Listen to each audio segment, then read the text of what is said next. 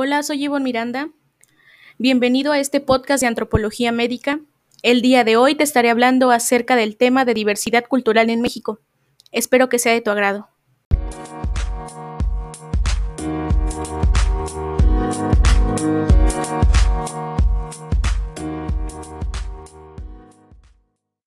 La diversidad cultural es para el género humano tan necesaria como la diversidad biológica para los organismos vivos constituye el patrimonio común de la humanidad que debe ser reconocida y consolidada en beneficio de las generaciones presentes y futuras. La cultura de acuerdo a posturas teóricas. La cultura es una especie de tejido social que abarca las distintas formas y expresiones de una sociedad determinada. Por lo tanto, las costumbres, las prácticas, las maneras de ser, los rituales, los tipos de vestimenta y las normas de comportamiento son aspectos incluidos en la cultura. Definiciones de cultura.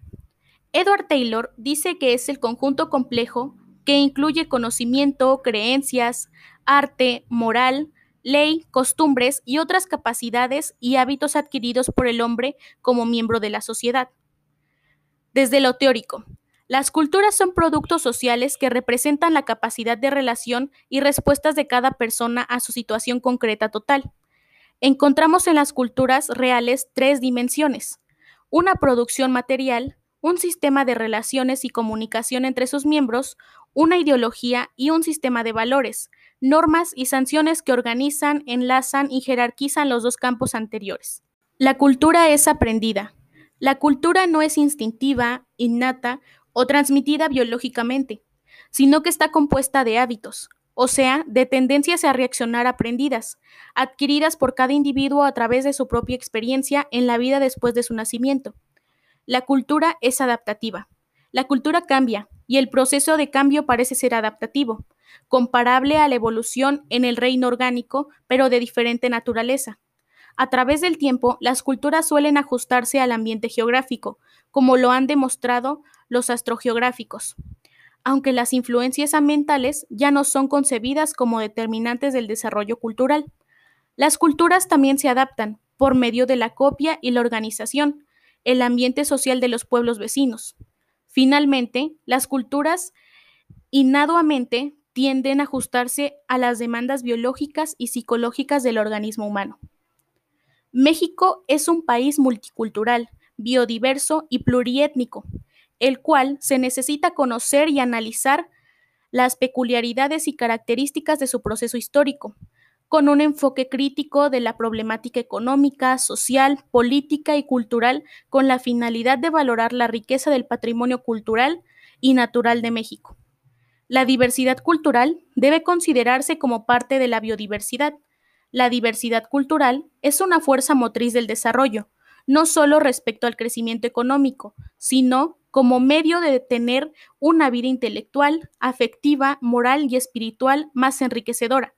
Esta diversidad es un componente indispensable para reducir la pobreza y alcanzar la meta del desarrollo sostenible.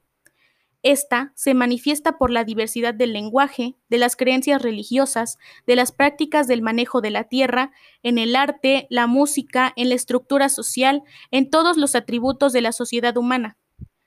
México es un país mundialmente conocido por su diversidad cultural, ya que cuenta con una gran variedad de pueblos indígenas donde se hablan lenguas nativas. Además, que en cada uno de ellos existen tradiciones originales. Nuestra diversidad cultural abarca tanto la preservación, la difusión y la promoción de las culturas como la apertura a otras. El estudio de la diversidad cultural incluye otros temas como la pluralidad, la igualdad, la justicia, la libertad, los recursos naturales, el desarrollo sustentable, el patrimonio cultural, la territorialidad, la equidad de género, la participación cultural, las formas de gobierno en las sociedades multiculturales o multiétnicas, etc. Partiendo del número total de habitantes en México, cabe destacar que aproximadamente 11 millones de habitantes son indígenas, conformando el 9% de la población total del país. Estos datos son relevantes porque nos ayudan a identificar cuántas personas son indígenas, así como cuántas hablan una lengua originaria. Al ser muy pocos los que pertenecen a ese porcentaje, se demuestra que el país no se ha preocupado en gran manera por conservar estos grupos étnicos. La diversidad no solo contribuye a la vitalidad cultural, sino que también puede favorecer la mejora de los resultados sociales y económicos. En efecto, la diversidad cultural, la creatividad y la innovación crean un círculo virtuoso, mientras las desigualdades pueden reforzarse mutuamente generando conflictos que amenazan la dignidad humana y el bienestar. Cada etnia representa a los grupos originarios de nuestro país y al no tener una buena regulación de cómo destacarlo y preservarlo, Así se puede entender que existe una falta de interés por conservar esta parte de nuestra historia y cultura en general, por parte del gobierno, la cual prácticamente es la que nos hace identificarnos como mexicanos, Hablar acerca de la diversidad cultural en México implica hablar sobre nuestra historia y raíces, aquello que nos distingue y nos hace únicos ante otro país. Por eso mismo, el individuo en sí es el único que puede cambiar esta problemática, cuidando y respetando los grupos étnicos y toda la diversidad que estos llevan, construyendo desde hace décadas. En caso de que no se cuide, estos grupos étnicos pueden desaparecer poco a poco hasta llegar a su extinción total. Bueno, esto es todo sobre el capítulo de hoy.